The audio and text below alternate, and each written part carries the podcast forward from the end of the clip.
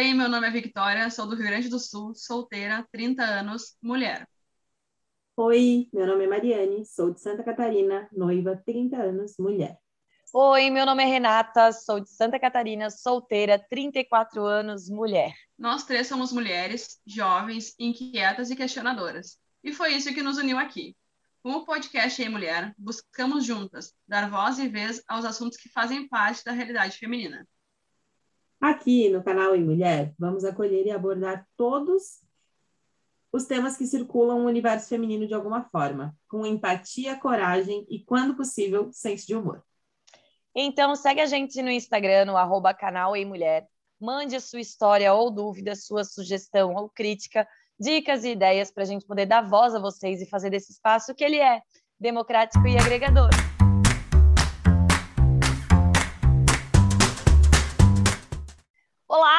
Bem-vindas e bem-vindos ao conteúdo mais sensacional do sul do mundo. Lei da atração é o que eu acredito, é o que eu pratico. Vamos. É isso aí, batalhando para ser o podcast mais ouvido do Spotify, hein? Essa semana estamos tão felizes, recebemos mensagens lindas nos últimos dias e cada uma delas dá um quentinho no coração. A gente ama saber que te ajuda a aprender enquanto aprende também. Para quem não ouviu ainda, no último episódio falamos sobre a história do time de handebol de praia da Noruega e a multa que sofreram pelo não uso de biquíni e discutimos o preço da exposição dos corpos femininos. Põe na fila aí para ouvir, manda para os amigos e o mais importante, compartilhe suas histórias com a gente e ajude esse canal a crescer. Lembrando que episódios são lançados aqui nesse canal todas as quintas-feiras, pontualmente ao meio-dia. E agora é oficial, estamos no YouTube também. Inscreva-se no canal aqui pelo Spotify e lá pelo YouTube também. Assim você vai receber notificações sempre que entrar episódio novo. Gente, só para reforçar, a gente traz aqui a nossa perspectiva com base na nossa realidade e às vezes com base em relatos de vocês que nos ouvem. Nem sempre teremos condição de falar com propriedade técnica e também existem muitas realidades que não fazem parte da nossa vivência, mas a gente aborda para poder dar voz a relatos reais de vocês que nos ouvem e de pessoas à nossa volta. Hoje o assunto é delicado e bem triste, e a gente quer muito que essa pauta seja coisa do passado o quanto antes. Recebemos alguns pedidos e, infelizmente, alguns relatos também. O assunto de hoje é a realidade de muitas mulheres. Vamos falar, vamos falar sobre a violência física. Violência física ocorre quando uma pessoa que estabelece relação de poder em relação a outra causa ou tenta causar dano não acidental, por meio do uso de força física ou de algum tipo de arma que pode provocar ou não lesões externas, internas ou ambas.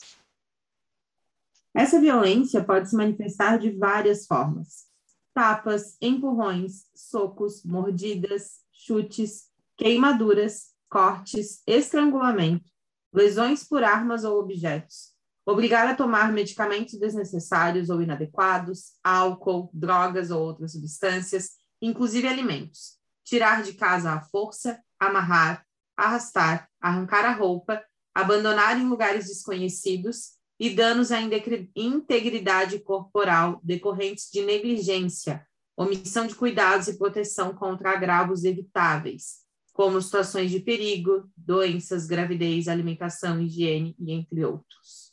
A principal lei no enfrentamento dessa violência é a lei número 11.340 de 2006, também conhecida como a Lei Maria da Penha, sendo considerada um divisor de águas na abordagem jurídica na abordagem jurídica brasileira na luta contra a violência baseada, baseada no gênero.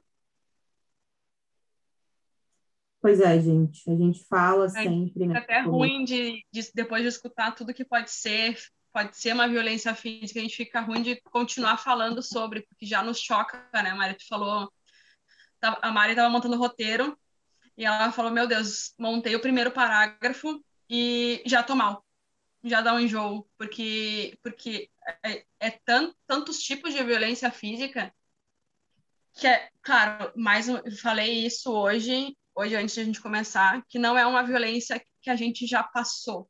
Então acho que hoje vai ser uma vai ser, acho que os primeiros um primeiro falando sobre abuso, vai ser o primeiro que a gente talvez nunca tenha passado, porque os outros a gente sempre colocava um, uma, um, um toque pessoal, né? Toque nosso, é. Caso, toque nosso, porque a gente, né, já passou por aqueles casos, né? Algumas, alguns da, daqueles.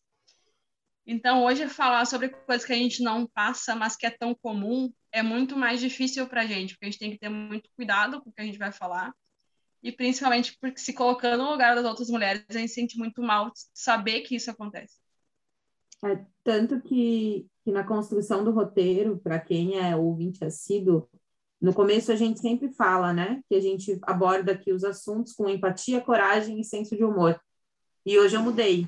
Eu deixei, quando possível, senso de humor, porque eu não imagino que a gente vai conseguir, de alguma forma, trazer o nosso, o nosso humor para o episódio de hoje. É...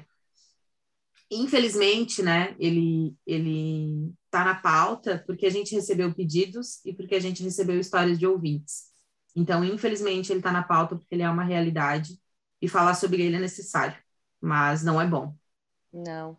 E coincidentemente, e eu acho isso muito grave, coincidentemente na semana passada eu até comentei para vocês com vocês que eu estava ouvindo uma um podcast a respeito a respeito da Lei Maria da Penha e ela co comemorou 15 anos de existência da lei. A Lei Maria da Penha, nós vamos contar daqui a pouco a história da Maria da Penha aqui. E tu pensa, cara, 15 anos. 15 anos foi ontem para punir todas essas violências que a Mari listou no começo, e isso é muito louco. É... A, a, violência física ela foi normalizada por muito tempo, né? É... E aí eu, eu até uma das pessoas nesse, nesse podcast que eu ouvi, ela falou uma coisa que as pessoas é, tendem a questionar do ah, mas por que só violência contra a mulher? Sempre tem, né? Essa, esse questionamento a gente ouve em várias vários âmbitos, né? E aí ela falou, porque pelos números, a, a violência de, é, é, de gênero, ela é muito maior com a mulher, então é passível de lei e de punição nesse sentido, sabe? Eu não, não sei usar as palavras, talvez a Mari e a Vicky consigam melhor, mas deu para entender, né? Então, uhum. por isso que existe a Lei Maria da Penha, que é uma lei, é uma conquista das mulheres, né? É, para punir a violência física e agora recentemente a violência psicológica. É, então é muito importante e a gente precisa colocar ela para funcionar.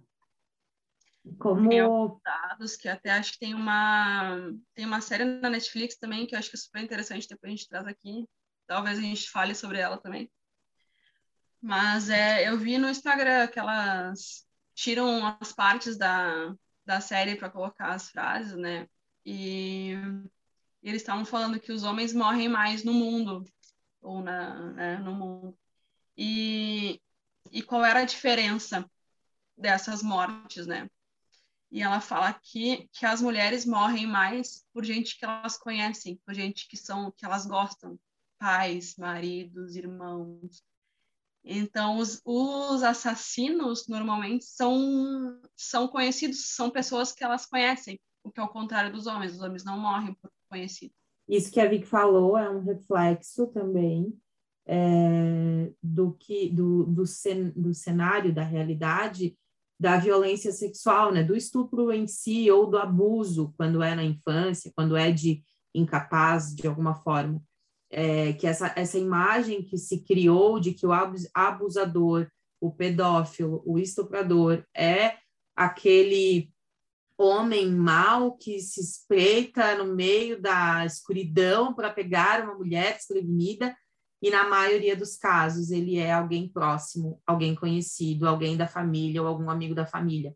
Então também a gente falar sobre isso de que as mulheres elas estão suscetíveis a sofrer violências de diferentes níveis por pessoas que elas têm dentro do círculo de vivência delas. E aí isso é, é aquilo que a gente fala, né, quando fala de relacionamento abusivo e a gente ataca todas essas frentes do psicológico, do sexual, do financeiro, do físico, infelizmente na maioria das vezes eles estão combinados, porque uhum é uma série de, de situações que a mulher ela está sofrendo de alguma forma ou né num relacionamento afetivo às vezes num relacionamento familiar, como a gente falou, às vezes é um pai, um tio, um amigo da família, alguma coisa assim que acaba fazendo alguma coisa, e aí ela precisa continuar convivendo com aquela pessoa que de alguma forma provoca uma violência nela. E o que eu ia falar antes, quando a Rê estava falando que 15 anos é ontem, é aquilo que a gente estava discutindo essa semana no grupo do, da autorização do uso do DIL, né? Que o, o uso do DIL tem que ser autorizado é, pelo marido quando a mulher é casada ou alguma coisa nesse sentido. É isso, né, Rê? É, é uma regra dos planos de saúde. É, ah, não é okay. lei, mas é uma regra dos planos de saúde. É, mas já, já saiu, já saiu uma notícia, é, já saiu uma notícia que é questionável. E aí, mas bom, enfim, né? É isso traz aquilo que a gente também já discutiu em algum episódio aqui, eu não lembro qual é para citar, mas a gente já falou sobre essa pobreza do contraceptivo, pobreza de informação, que algumas mulheres, né? Algumas mulheres não têm acesso ao contraceptivo e algumas elas não têm autorização ou elas não têm conhecimento suficiente para discutir ou defender esse uso. E aí aqui fica claro, a violência pode se dar é, em omissão a cuidados e proteção contra é, agravos evitáveis. E aqui fala da gravidez. Então, aquele, aquela situação em que a mulher ela é, ela é proibida de usar um método contraceptivo, é, o parceiro não usa, e aí ela engravida, engravida, engravida contra a vontade dela. Contra a vontade dela. Ah, eu, eu não sei se eu já falei, provavelmente sim, do livro que eu estou lendo da Melinda, da Melinda Gates, que chama Momentos de Voar, e ela explora somente isso. Então, ela fala, ela entrevistou várias mulheres que passavam por situações de, de violência física, moral, psicológica, né? É, financeira, enfim. E elas dizem: eu não posso criar bem os meus dois filhos e o meu marido não usa contracepção. E meu marido, e eu, no caso delas, não tinham acesso, né, à contracepção. E o meu marido não usa camisinha, que é a única coisa que eles têm para oferecer para gente. E eu não posso mais engravidar. Eu não quero mais. Eu não consigo dar uma vida adequada para os dois que eu já tenho. Imagina três, quatro, cinco, né? E aí, é, coisas que, infelizmente, fazem parte do nosso cotidiano, e aí aqui eu posso falar por mim, a Vicky até falou que a gente não viveu essa, é, essa questão que está sendo abordada hoje, né? Mas, de certa forma, eu acho que agora, estudando sobre o assunto do roteiro de hoje se enquadra, é aquele clássico caso é, do ato sexual em que ah, não vamos usar a camisinha, não vamos, beleza, eu tiro na hora e, eu, e o cara não tirar, ou estar usando a camisinha e ele tirar a camisinha sem o teu consentimento, né? Então, isso, além de uma violência sexual, é uma violência física, é uma violência contra o corpo da mulher, e não é correto. Só que a gente acaba, de alguma forma, isso já aconteceu comigo, as duas situações, de estar usando e tirar sem me falar, comigo e de também. não estar usando não, mas na hora eu vou fora e não ir. E depois a gente ter que ir lá atrás de um método contraceptivo de emergência. Uma bomba né? hormonal. E, uma bomba hormonal. E receber. Né? pra gente. É, e o mas legal. Em relação eu... aos vários.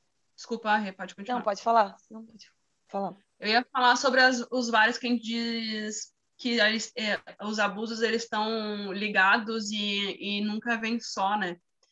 É porque o abuso físico ninguém sai num relacionamento batendo na outra pessoa. É uma construção, parece, para é. chegar nesse nível, né? Então tu começa com abuso psicológico, vai passando talvez para o financeiro, abuso sexual e aí no último parece que ali é o limite. E aí perguntam, ah, mas é só sair de casa. Não é só sair de casa. A gente já falou sobre isso, que não é só sair de casa. Não. Ah, apanha porque quer. Ninguém apanha porque quer. Não existe, não, ninguém em sua consciência é espancada porque quer existe uma rede de, de ai, é, dependência, né? É, nunca começa com o tapa. Essa frase ela resume tudo. Nunca começa com o tapa. Então, eu vou te dizer, Vicky, que em algum momento da minha vida eu já pensei isso. Falei, pô, mas por que, que a mulher fica em casa se ela tá apanhando, cara? Uhum. Só que é. eu não tinha uma noção nenhuma de empatia, de me colocar no lugar daquela mulher que às vezes tem vários filhos ou até não tem nenhum, mas depende financeiramente, não tem suporte familiar, não tem rede de apoio, que a gente já falou algumas vezes aqui. Existe. É, tem mulheres que amam muito seus maridos e acham que aquilo é apenas um lapso, é um dia e depois ele não vai fazer mais, né? Então, e não tem... é isso que acontece um dia, no outro dia é presentes, é pedida de Isso, é, eles chamam de fase de lua de mel. acho que vai melhorar. É. Eles chamam de fase da lua de mel. Então, todo abusador tem esse controle, que é da, do, da agressão física, geralmente porque a física, ela tá te mostrando, tá na tua cara, né? Então, tá ali, uhum. a física. Então, como daí ele mostrou do que, que ele é capaz, ele faz, ele pratica a violência física e depois entra na fase de lua de mel, que é onde, meu Deus, tudo fica maravilhoso. É, além, além dos fatores que a Rê citou, né, de dependência financeira, de falta de perspectiva, de filhos, né, de falta de rede de apoio, a gente também que dá, tem que colocar atenção em situações como é, falta de equilíbrio psicológico ou de saúde mental, em, alguma, em algum nível né, de depressão ou de.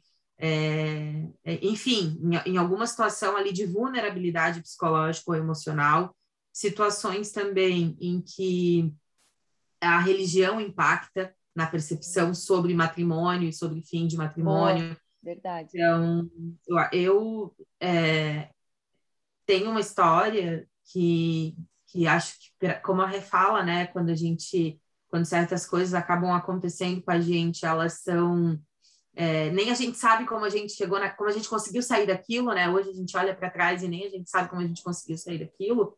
Mas o meu é, exemplo de relacionamento mais abusivo em que eu estive durou pouquíssimo tempo, então graças a Deus, assim, ou enfim, mas para deixar bem claro que nós não somos alecrins dourados e que as coisas sim acontecem com a gente mesmo a gente tendo muita clareza, eu já, eu, isso não faz muito tempo, faz uns quatro anos, quatro anos e meio mais ou menos, eu já era uma pessoa que trabalhava com o universo do empreendedorismo feminino, com frentes feministas, trabalhando direitos é, da mulher e situações de vulnerabilidade da mulher. E eu estava num momento super fragilizado, porque eu tinha perdido uma pessoa da família, e eu me envolvi com uma pessoa fora, assim, fora, gente, fora, fora. Eu não tenho nenhuma palavra para descrever o que foi esse relacionamento. E a gota d'água foi um evento que a gente foi com amigos, uh, e, e aí eu tava, eu tava com, um, com um casal de amigos, nós dois, né? Eu, eu e essa pessoa, daí mais um casal de amigos, e o resto amigas solteiras minhas. E nós estávamos todas, é, era verão, era St. Patrick's Day. As minhas amigas vão lembrar desse dia. E então era um dia quente, assim, a gente estava de roupa normal. Eu lembro que eu estava com uma blusinha meia manga e um shortinho, e as minhas amigas mais ou menos nessa linha, assim, blusinhas, camisetinhas, enfim, e shorts. Jeans ou bermudinhas, uma estava de vestido, até um vestido midi, inclusive, uma das solteiras.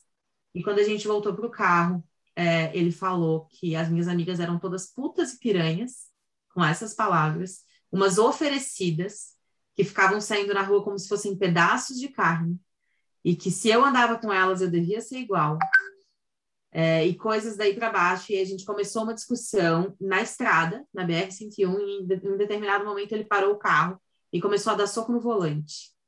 Ali foi a gota d'água para mim, sabe? Ali eu falei, não, ok é, aqui eu não tenho mais nada que eu possa tirar, né? Então, enfim, a gente acabou voltando para nossa cidade. Foi o último dia que eu vi essa essa pessoa. É, enfim, mas depois rolou aí alguma coisa meio meio stalker. Ele acabou aparecendo algumas vezes no prédio, ficou me esperando. Enfim, eu não atendi. Mas, mas assim, é, era um momento que eu estava fragilizada psicologicamente de tal, de, num nível tão alto que eu não conseguia dormir sozinha. Então, eu cogitei em alguns momentos assim, ah, mas talvez ele só tenha ficado nervoso. Talvez ele só tenha bebido demais. Só que eu consegui não, não voltar para isso, mas. É... Mas aí tá, tem informação, né? Tem, tu, não, pode vai, contar para as pessoas. Vai muito além disso tudo, sabe? Vai muito além disso tudo, assim. Então, refletindo que não dá, a frase apanha porque quer, quem apanha porque gosta, ou se está apanhando é só terminar, ela não, não funciona não em nenhum caso. Ela nunca faz sentido. Nunca. É isso que eu falo. Ninguém apanha porque gosta, ninguém apanha porque quer. Isso não existe. Não existe isso. Não existe. A pessoa está sofrendo uma agressão, acho que, claro, a psicológica ela deixa muitos traumas, mas a, a, a, é tu. Imagina tu bater em alguém para causar dor naquela pessoa de uma maneira que tu não sabe o que, que vai. Sabe? Eu acho. Eu acho.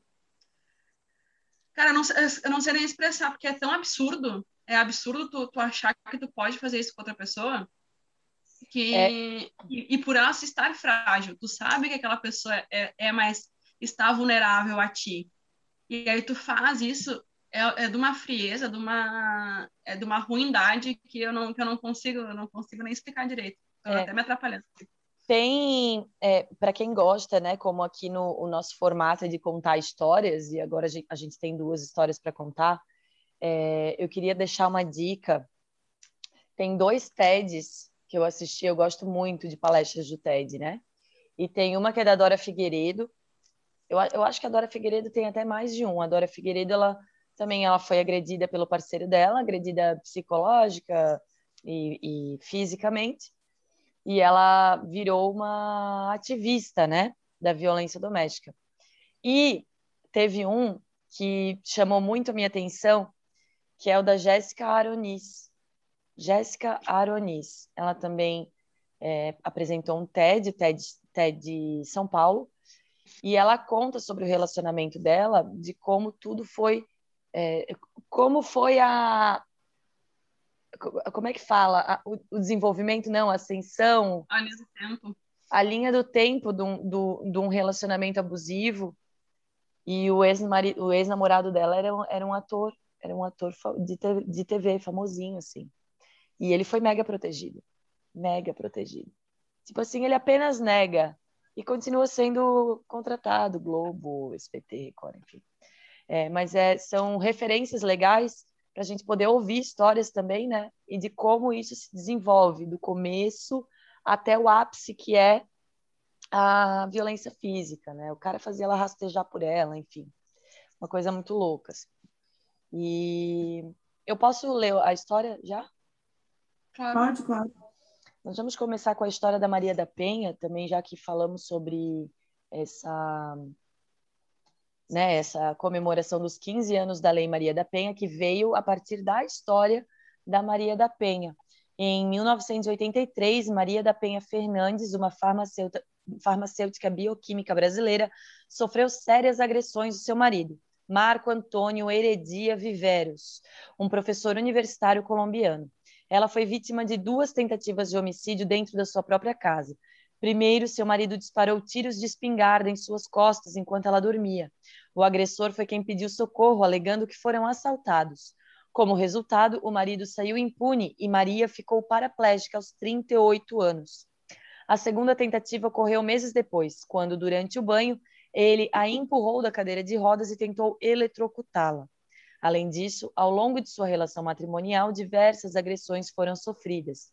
A denúncia sobre o caso foi apresentada por ela apenas no ano seguinte ao Ministério Público Estadual. E o primeiro julgamento sobre os crimes ocorreu nova, somente oito anos depois, em 1991. Os advogados do marido, do Viveiros, é, conseguiram anular o primeiro julgamento e, finalmente, no ano de 1996, ele foi julgado culpado e condenado a 10 anos de reclusão. Entretanto, conseguiu recorrer à decisão e até o ano de 98, 15 anos depois do crime, o caso ainda não possuía desfecho, em vista de um cenário de inefetividade do sistema judicial brasileiro. Ele está solto, esse cara.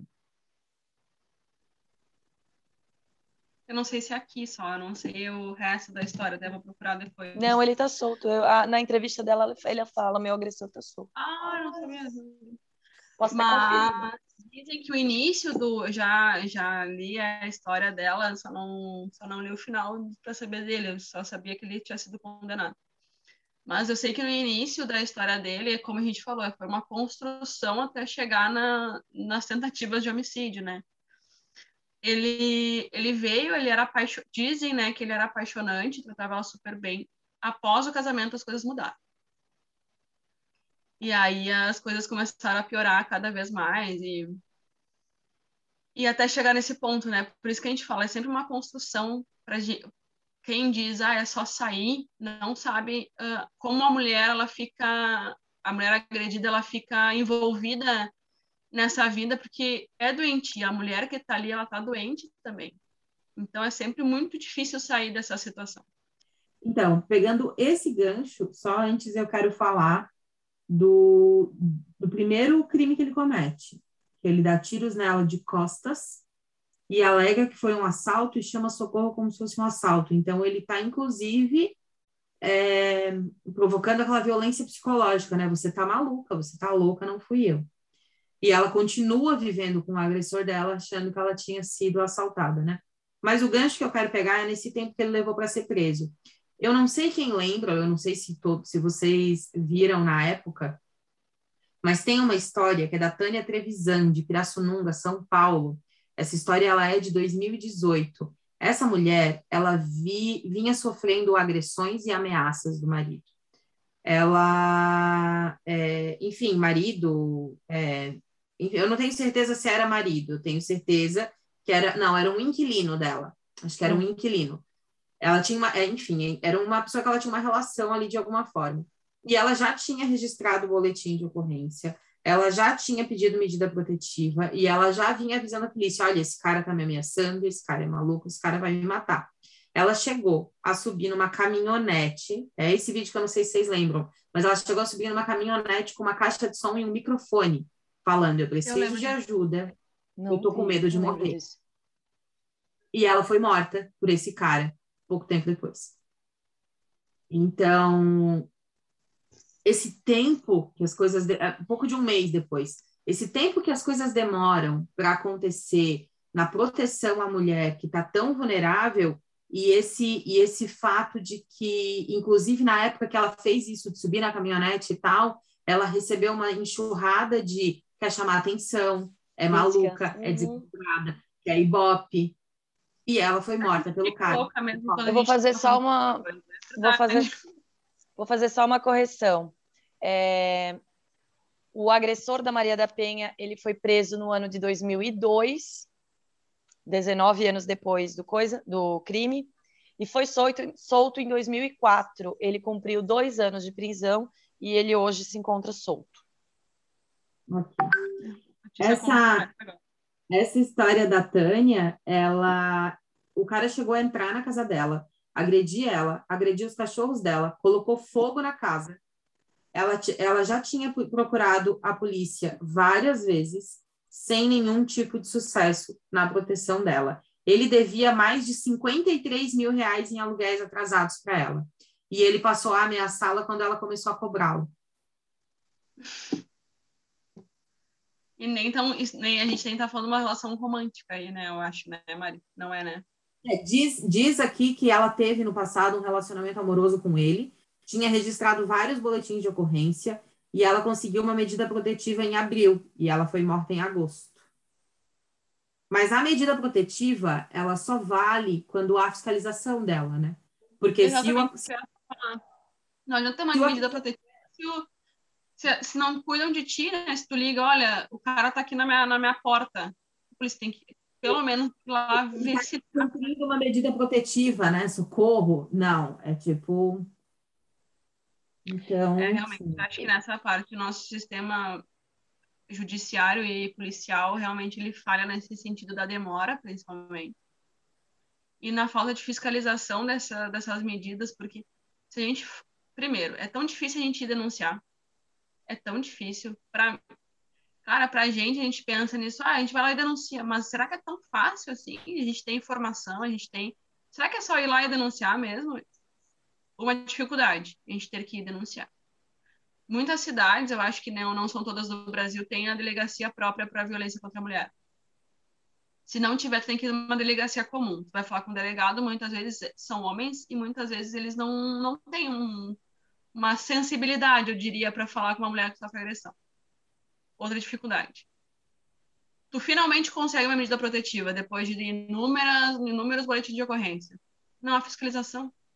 Quando a gente vai estar protegida com isso? É, e mesmo, mesmo em cidades que possuem a delegacia, a delegacia da mulher, né, que é, enfim, da mulher, da criança, acaba sendo tudo, tudo junto no mesmo, mesmo pacote, É, tem relatos de um atendimento inadequado, porque não há preparo dos profissionais. É aquela coisa da departamentalização, em que muitas vezes eu só destaco um profissional sem preparo nenhum para ir fazendo esse atendimento.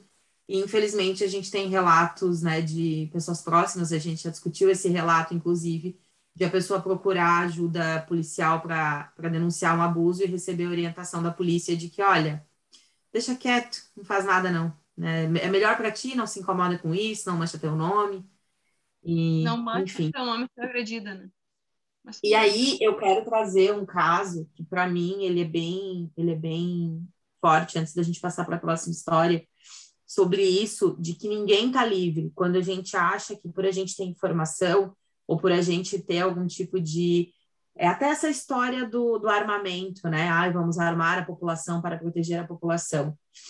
É, eu trabalhava em um município na prefeitura com, com um projeto de consultoria e a gente tinha uma, um, um grupo de discussão para ações relacionadas à assistência social. Era um, um, grupo de discussão da comunidade com a prefeitura, né, para a melhoria dessas demandas. E ali a gente envolvia também daí o CRAS, a, a, o bombeiro voluntário, polícia militar. E aí eu vou até citar o nome, né, porque ela infelizmente já faleceu. A Regiane Miranda, policial militar, sargento da Polícia Militar, que eu conheci, que trabalhou comigo.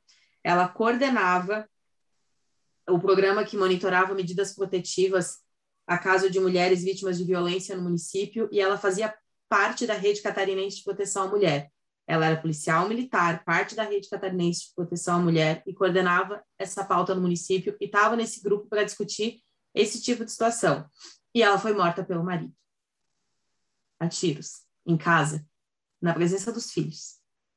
Então, esse tipo de coisa, gente, é, é, é, é inadmissível que seja tratado como um crime comum, né? Como a Rê falou, ah, por que, que tem delegacia da mulher, por que, que tem lei Maria da Penha? É inadmissível que esse tipo de coisa seja tratado como, como um crime comum. E, e essa ilusão de, ah, mas eu tô armada, eu tô protegida, eu fiz aulas de defesa pessoal, eu tô protegida, ou eu tenho as informações corretas, ou eu sei me defender. Uma policial militar foi morta dentro da própria casa. Maria da então, Penha acho... estava dormindo. Maria da Penha Não, estava dormindo. E essa, e essa uh, policial militar, ela confiava na pessoa que estava com ela, né? Então, não imag... provavelmente ela não não estava preparada. O preparo dela normalmente é para situações em que outras pessoas vão atacar as pessoas que ela não conhece. Voltamos a dizer que a gente que mulheres morrem por, por, por conhecidos, por pessoas da família, por, por amigos, por Elas pessoas, pessoas né? é, próximas. Morre pelas mãos de pessoas que estão ali enquanto ela está dormindo. O é cerne é do problema, o cerne do problema é esse, né? É o abuso de todos os âmbitos, mas principalmente o físico, o cerne do problema é esse. Ele vem de quem tu ama.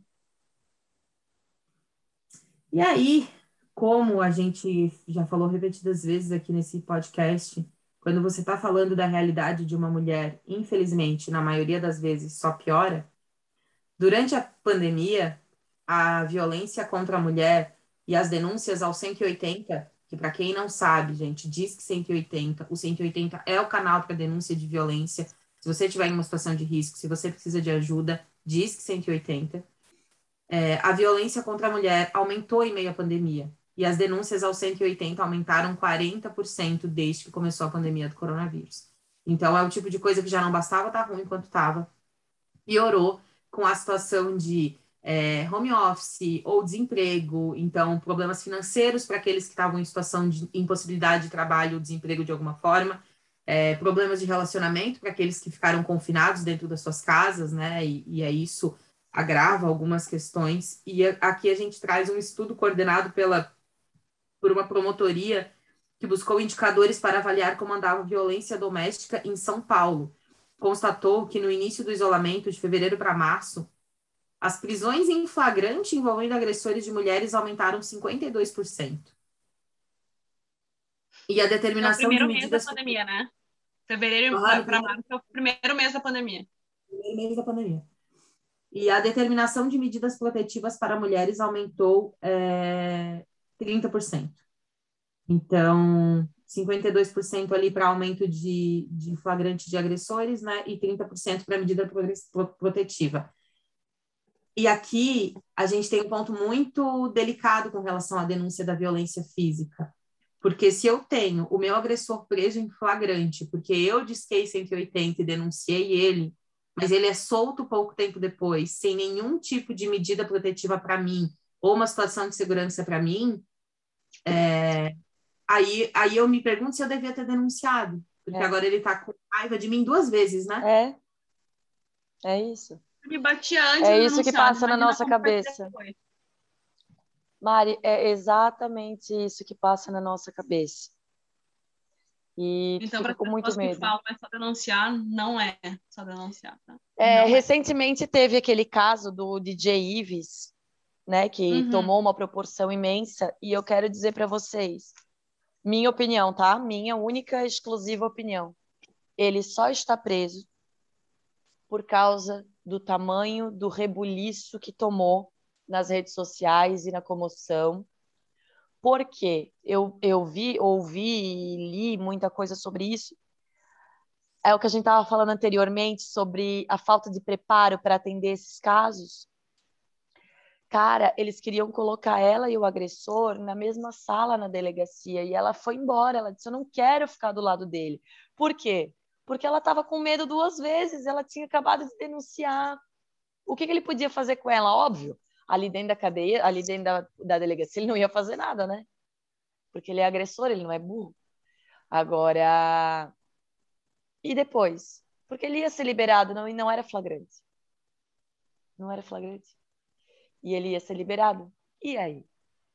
Entende? Então. Tanto é que ela tentou jogar na, no Instagram, jogar nas redes sociais para realmente ter a comoção. Ter a comoção. Porque se não fosse isso. Foi a salvação dela. Essa mulher ia estar tá morta hoje. Ela ia estar tá morta. É uma exposição, né? Tu tem que se expor mais ainda. Mais. Ninguém quer, contar, ninguém quer contar problema, tá, gente? Ninguém quer chegar no Instagram, postar vídeo de eu sendo agredida Ninguém quer postar isso. Mas ela, ela tentou fazer isso para realmente ter uma proteção, acontecer alguma coisa, ele ser punido de alguma forma. E, infelizmente, quando a mulher chega ao tal nível de desespero de subir numa caminhonete com uma caixa de som pedindo socorro, ou postar no seu Instagram os vídeos em que ela é agredida, uma situação completamente vexatória e que coloca ela em um nível de humilhação absurdo, Muito. infelizmente, ainda tem gente que tem a coragem de dizer que está querendo ibope, que está querendo chamar atenção e que está se promovendo e que podia resolver isso, né, sem se expor entre quatro paredes, enfim. Essa coisa de que o casamento ou que a relação do casal tem que ficar entre as quatro paredes e que a briga de marido e mulher ninguém mete a colher e que a mulher não deve expor, né? Teve gente falando que ela destruiu a carreira dele. Gente, não, apenas não. Quem destruiu a carreira dele foi ele. Ele destruiu a carreira ele. dele. Não só a carreira dele, como a vida. E outra, além de destruir a vida dele, a carreira dele, porque foi ele que destruiu tudo isso, ele deixa trauma na, na mulher, Tudo. eles têm um filho, né? Um filho, uma filha. Como é que vai conviver com esse pai? Não, então, e ele não é... tinha ele não tinha nem o cuidado de, de fazer longe de outras pessoas. Não, tinha pessoas participando da agressão. Então, assim. Essa, essa, quando a gente viu do eu, né? Do eu ver, e é, e é revoltante, porque como que ninguém, ninguém para, ninguém ajuda, ninguém. Todo mundo a... sabe que aquilo está acontecendo e nada. É. Mas isso só acontece, isso de o agressor ter a coragem de ter esse tipo de comportamento na frente dos outros, só acontece porque ele tem a certeza da impunidade. E é. ele só tem a certeza da impunidade pela forma como ele percebe a volta dele outros caras fazendo outras situações acontecendo em que nada acontece. Nada, é e nada iria acontecer. É aquilo que a gente já falou de, é, de quando alguém faz um ataque homofóbico, de quando faz, alguém faz um ataque racista, e de como esses números têm aumentado aí nos últimos é, dois anos, né? Entendedores entenderão.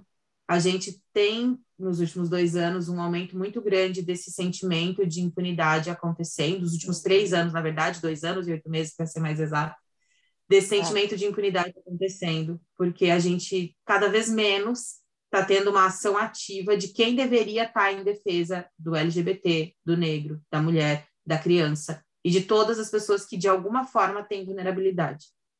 É a questão da legitimação do, do discurso de que eu posso falar qualquer coisa hoje, né? Se fere alguém, se, se, é, se é racista, se é homofóbico, se é preconceituoso, principalmente. Então, há hoje, há dois anos e oito meses, uma legitima, legitima, legitimação desse, desse discurso. Exato. Né? Então, vamos passar para a próxima história? Posso? Pode. Vamos lá. Eu tinha 18 para 19 anos quando eu tive meu primeiro relacionamento abusivo. Claro que na época eu não tinha ideia do que seria um relacionamento abusivo. Não entendi o porquê algumas pessoas serem ruins com as outras. Apesar de muita esperteza em alguns assuntos, eu não o dominava achava que estava tudo certo, que ciúmes era normal. Parece que tudo vem à tona ao mesmo tempo. Meu parceiro não sentia absolutamente nada por mim. Vejo isso hoje. Depois de descobrir muitas traições, continuei. Até que fui agredida fisicamente depois de muitas agressões verbais. Claro. Ele se enfureceu porque tinha cumprido, cumprimentado um velho amigo, no qual ele já havia conhecido. A frase foi a seguinte: se essa vagabunda acha que vai me passar para trás, ela vai ver. Foi quando eu me aproximei para irmos embora e ele me enforcou até eu perder a consciência e no meio disso falava coisas horríveis para mim. Daí em diante as coisas só pioraram. Se eu continuei? Sim. Até ele me agredir de novo e de novo, até que eu cansei e conseguir sair. Que alívio, né? Porém, quando uma mulher também sofre agressões psicológicas, ela ainda acha que a culpa é dela. E por incrível que pareça, eu ainda tentei voltar por diversas vezes.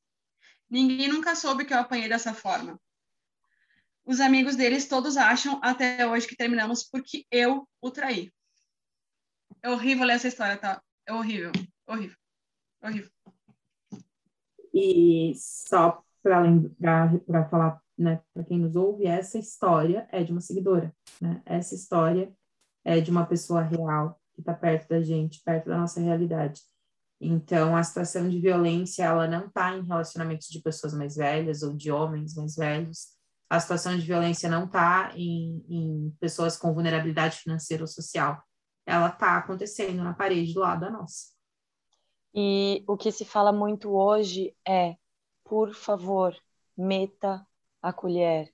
Se tem uma coisa que a gente pode pedir aqui, é se você ouviu, hoje em dia os prédios, a acústica está cada vez pior, né, gente?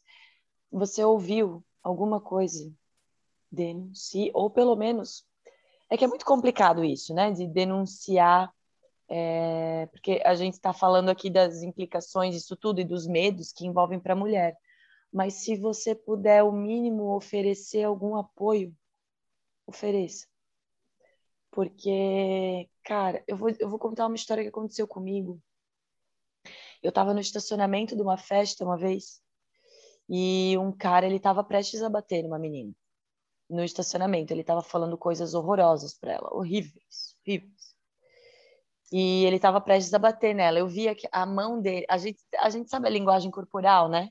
A mão dele ia de por diversas vezes assim em direção a ela.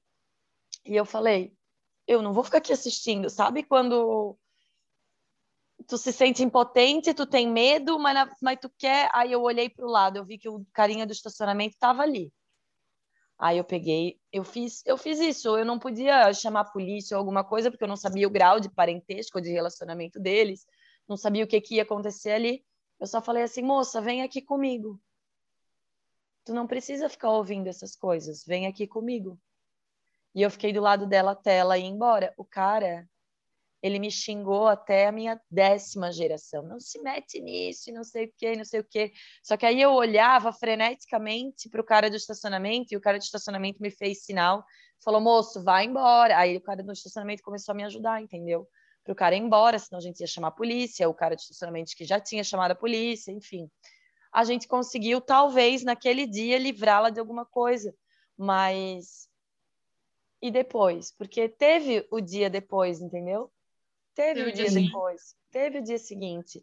E o que acontece, eu acredito que é o que aconteceu com essa moça da história, é uma mistura de duas coisas. Por isso que, mais uma vez, a gente fala, gente, nunca falem que uma mulher apanha porque quer, fica em casa porque quer. Nunca.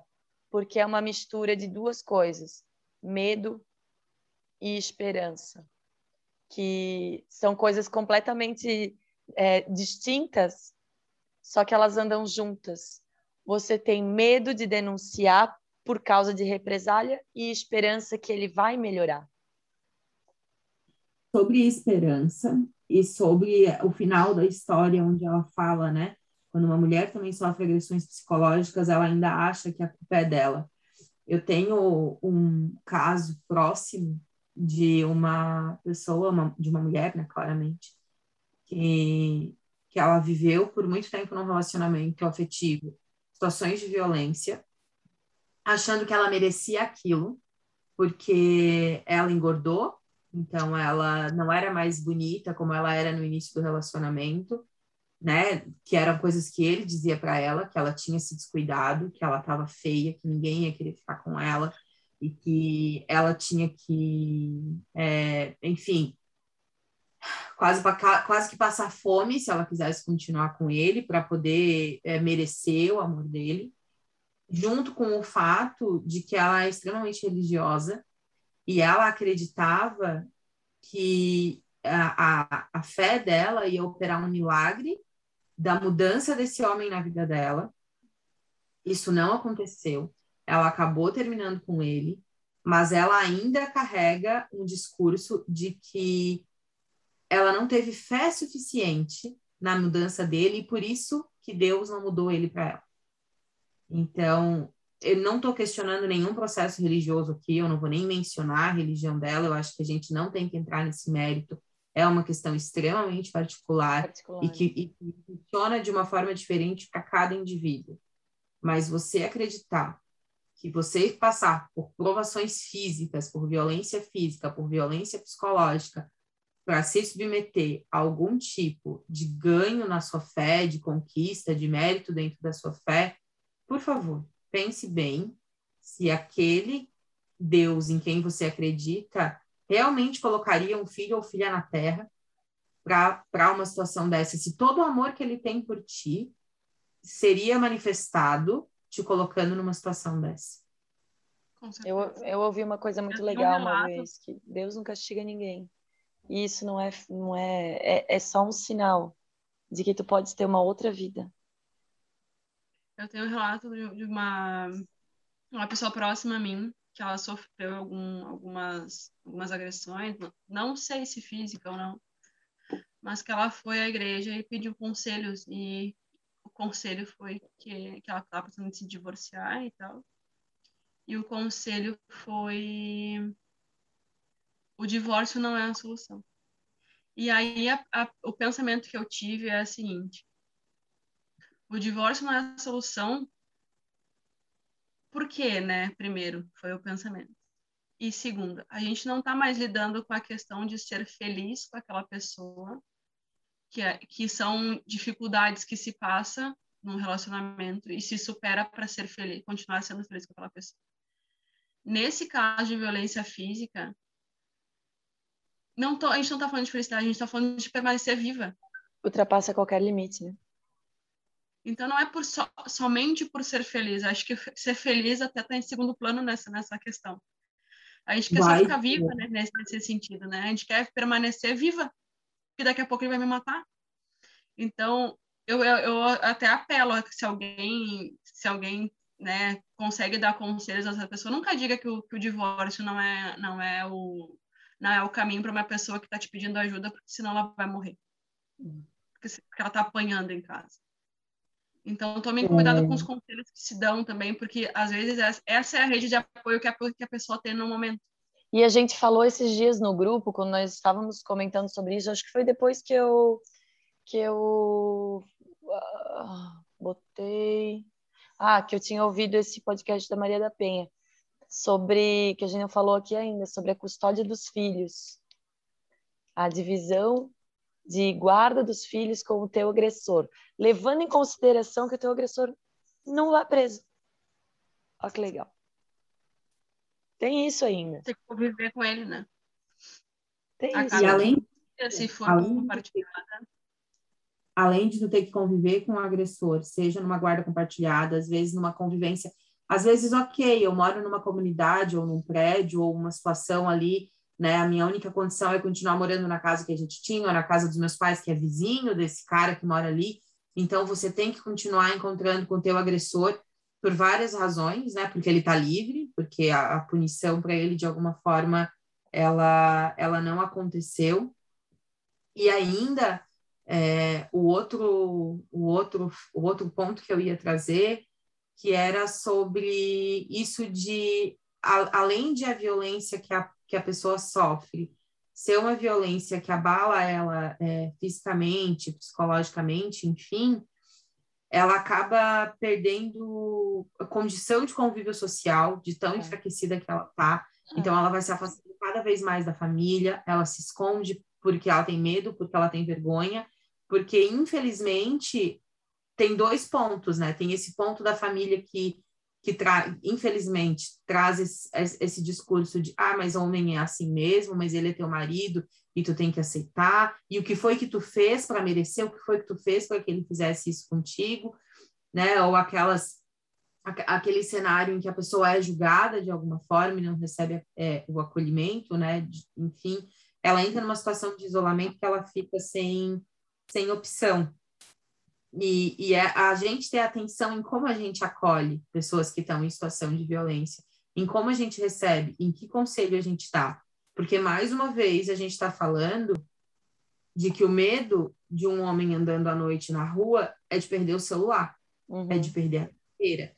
O medo de um homem é, em, um, em um relacionamento abusivo, enfim, ele a chance, né? A chance, não o medo, a chance dele sofrer uma violência que leve ele à morte é percentualmente, analiticamente, absurdamente menor do que a de uma mulher. Então, é isso que a Vicky falou, a gente não está falando de fel- felicidade, a gente não está falando de bem-estar, a gente está falando de permanecer viva. De novo, a mulher está mais expo- expo- tá exposta a uma situação que pode levar à morte dela. Mas e nesse pessoal- sentido, vou, vou levantar uma discussão para cada um botar sua opinião, tá? Por exemplo, é, meu, minha vizinha é constantemente agredida, eu escuto os berros e tal. Não é o caso, estou fazendo uma coisa hipotética. Es- Escuto constantemente berros e agressões e ok. Até onde eu posso ir para ajudar? Eu acho que é como eu falei antes, não sei, a minha opinião oferecer apoio, porque eu acho que a denúncia, eu acho que tem que partir dela, será que não? O que, que vocês acham Não, disso? porque antigamente, pela legislação brasileira, só quem poderia poderia Não, denunciar pela lei- era a própria pessoa Não, pela ela lei poderia sim. retirar a queixa, tá? E ela poderia ainda retirar a queixa, tá? Hoje, qualquer pessoa pode fazer a denúncia. Sim, mas eu tô Eu- falando pelo bem-estar dela. Com- por todo, todo esse cenário que a gente está conversando, de medo, de esperança, de retaliação. entendeu? Eu, se eu tivesse, nesse caso, eu denunciaria, denunciaria por quê? Para dar chance que, quem sabe, ela não queira ir à delegacia. Pelo menos para uma, pra uma autoridade chegar lá e ver o que está acontecendo. Se tem filhos e chamar uma assistência social, muitas vezes acontece, né? Porque vem o Estado. Então, talvez seja a forma de alguém ir lá falar, ó, tá acontecendo alguma coisa contigo? Tu tá, tu Aham. tá bem? Aconteceu alguma coisa aqui? Tu quer me contar? Entendi. Era isso que De alguma forma, se vê que as crianças, tem criança, e chamar o conselho tutelar, vamos ver se a criança tá bem ou não.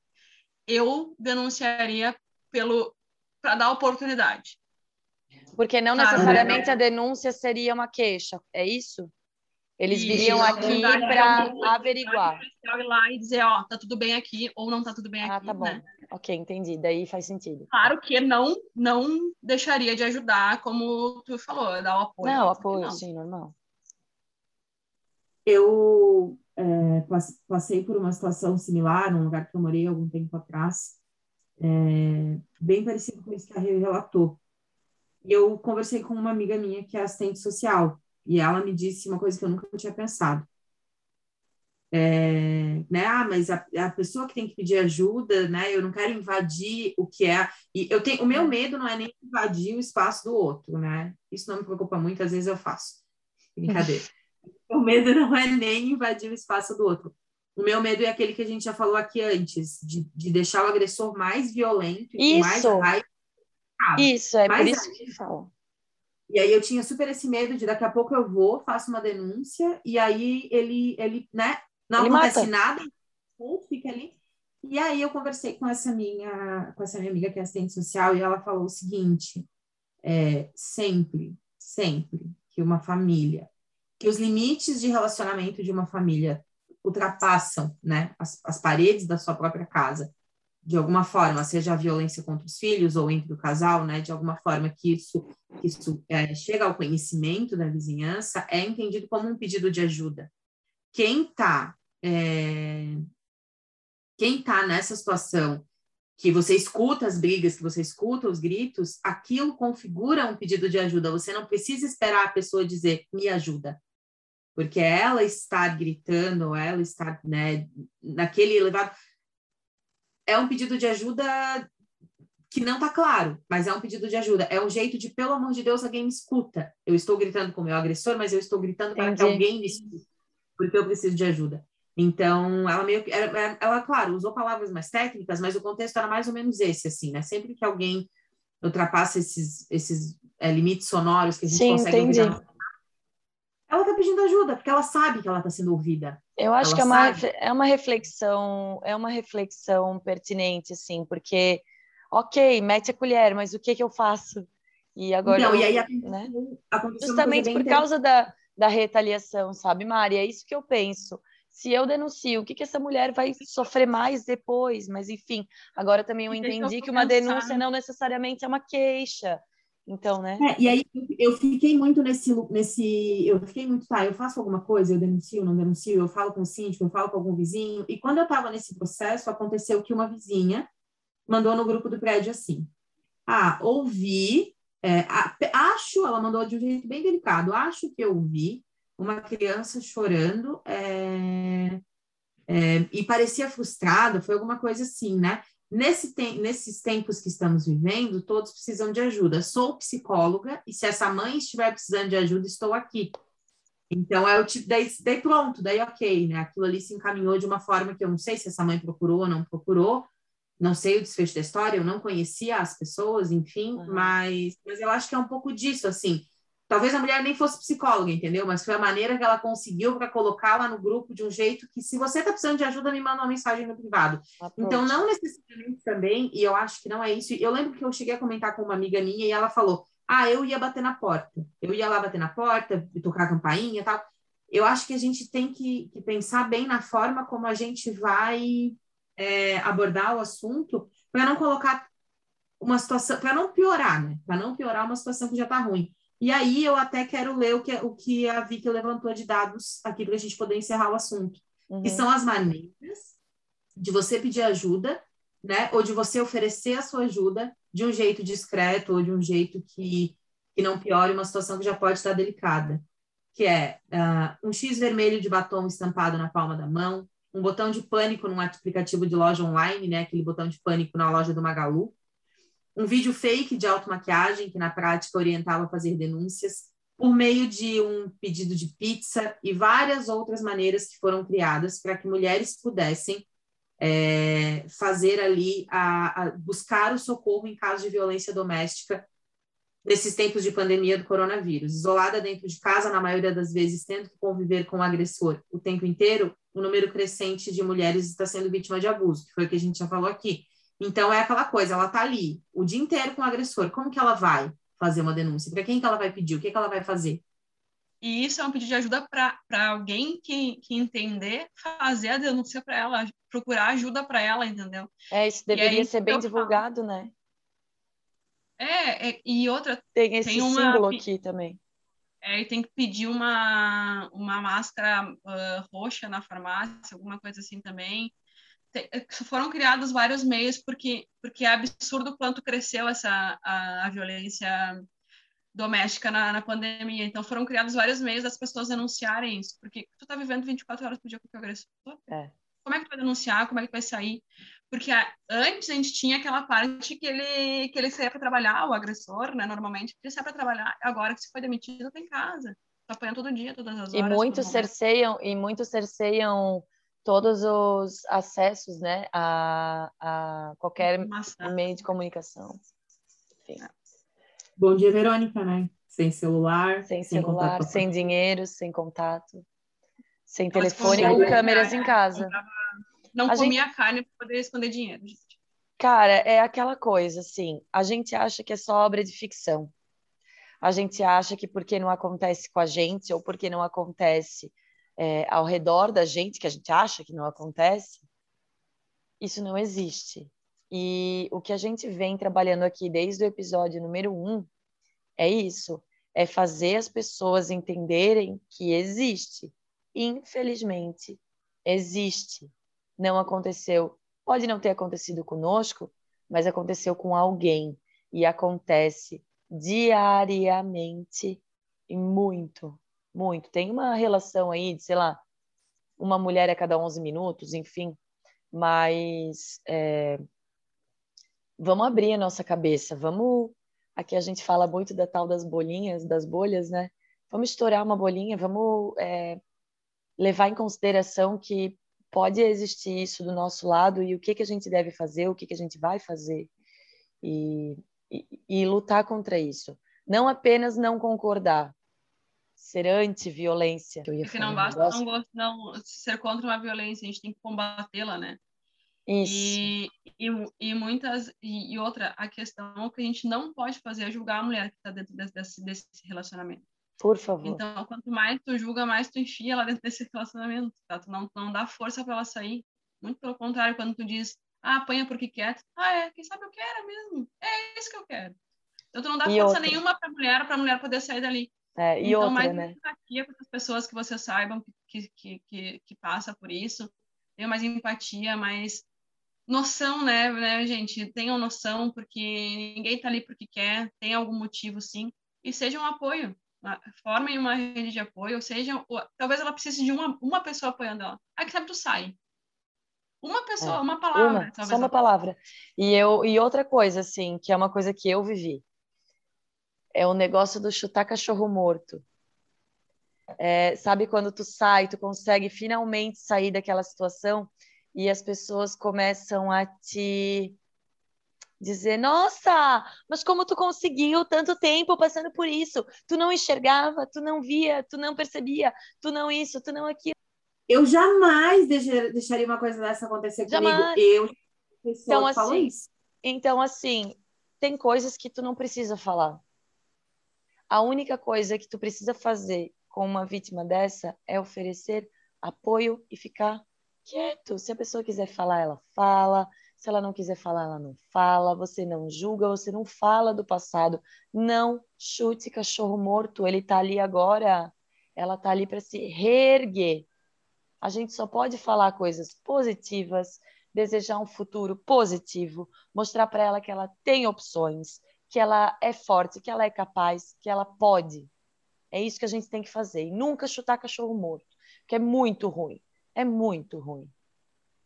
E mais do que isso, é, a gente também tem que aprender que, guardado aí as opiniões de cada um, né? Na minha opinião, a gente tem que aprender que nenhuma circunstância justifica que uma mulher sofra violência física, é, que um ser humano, né? Que não daí, enfim, para crianças, para idosos, um ser humano sofra violência física sem que ele tenha condição de defesa.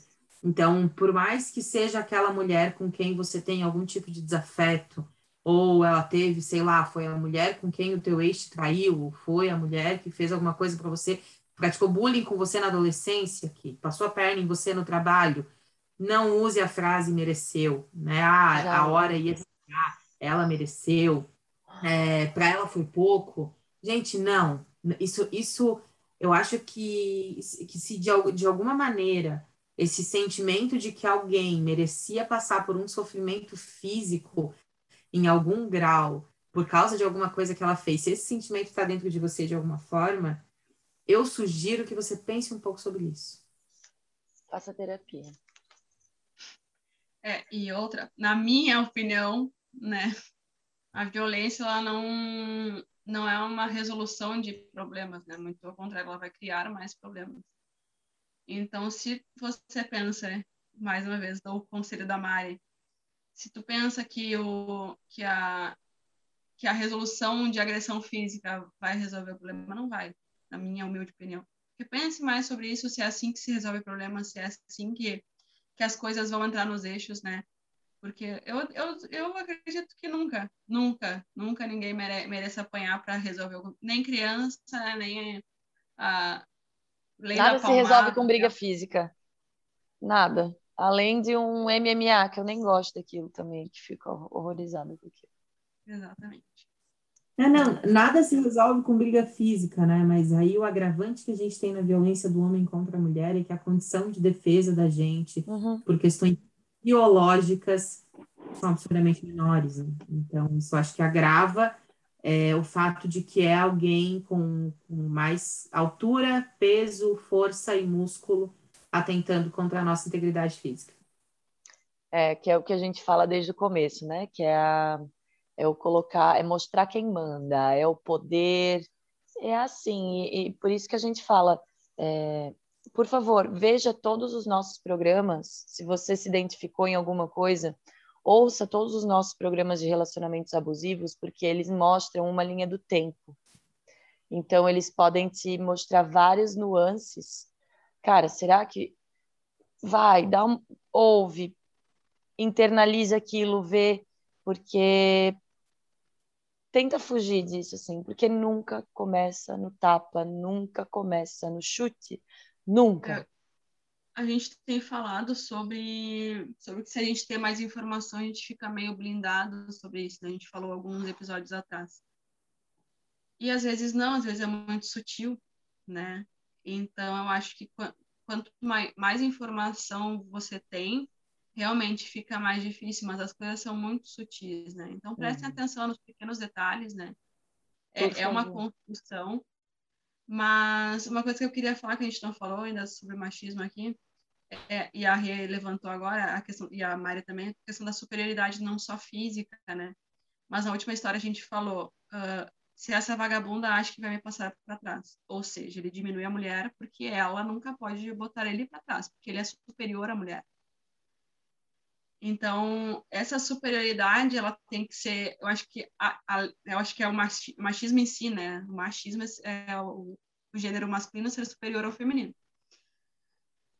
Eu acho que é esse que deve ser combatido, essa superioridade. Eu não quero ser mais que homens e, e, e a gente luta pelo mínimo por ser respeitada, por eu não apanhar, por eu não ter a minha, minha integridade psicológica abalada, por, por eu conseguir trabalhar, por eu ganhar a mesma coisa. Então, para mim é o mínimo eu trabalhar a mesma coisa e ganhar a mesma coisa que o homem. Para mim é o mínimo estar num relacionamento que eu não apanhe. Para mim é o mínimo. Então a gente pra mim é o mínimo. mínimo sempre. É o mínimo poder dormir e acordar sem ter levado dois tiros nas costas. Né? É o mínimo. Exatamente.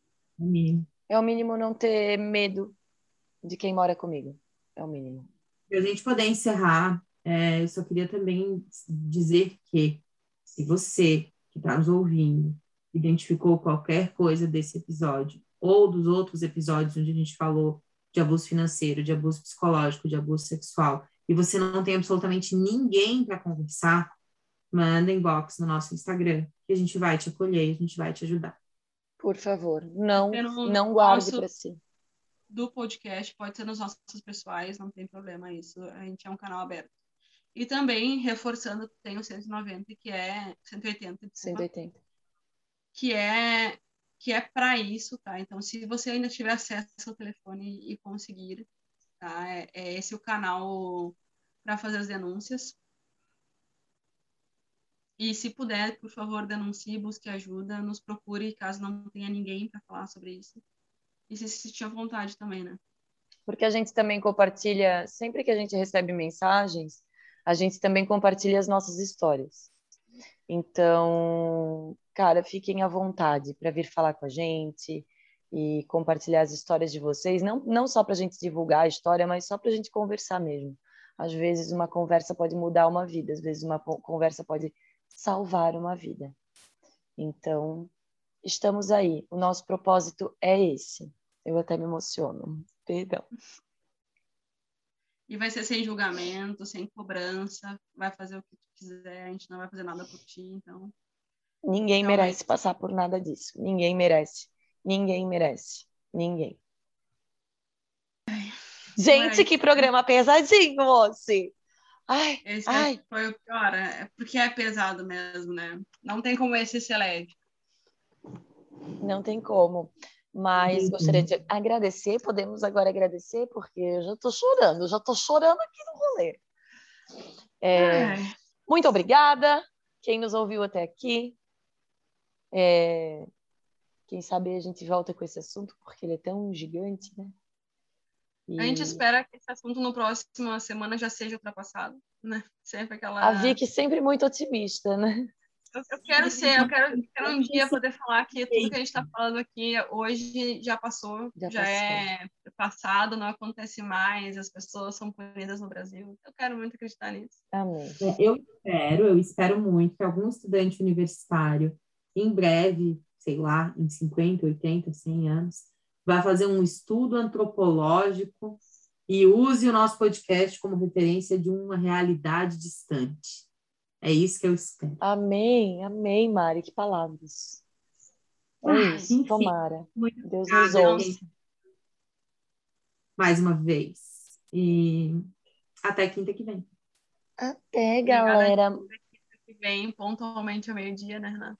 Sim, pontualmente pontualmente ao meio-dia no Instagram, no, no Spotify. E. Opa, no Spotify e YouTube. Não, no YouTube não é, não é tão pontual, tá, gente? No YouTube, me deem essa colher de chá, mas eu vou colocando tudo lá, tá bom? Mas é A isso. editora ficou revoltada.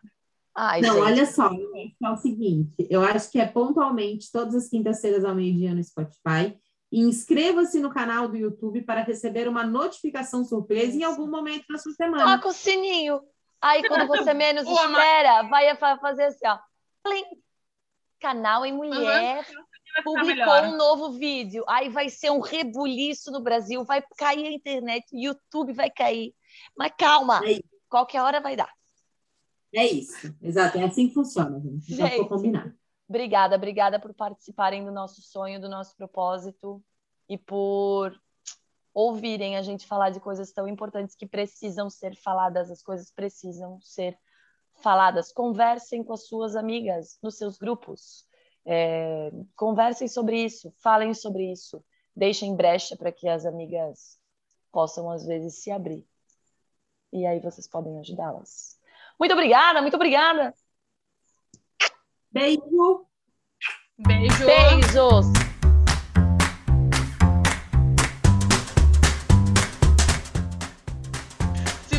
concorda, discorda, tem informações que possam ajudar a nossa discussão, quer contar a sua história. Nos encontra através do arroba canal e mulher e juntos vamos evoluindo um pouquinho mais todos os dias. Um abraço. Beijo!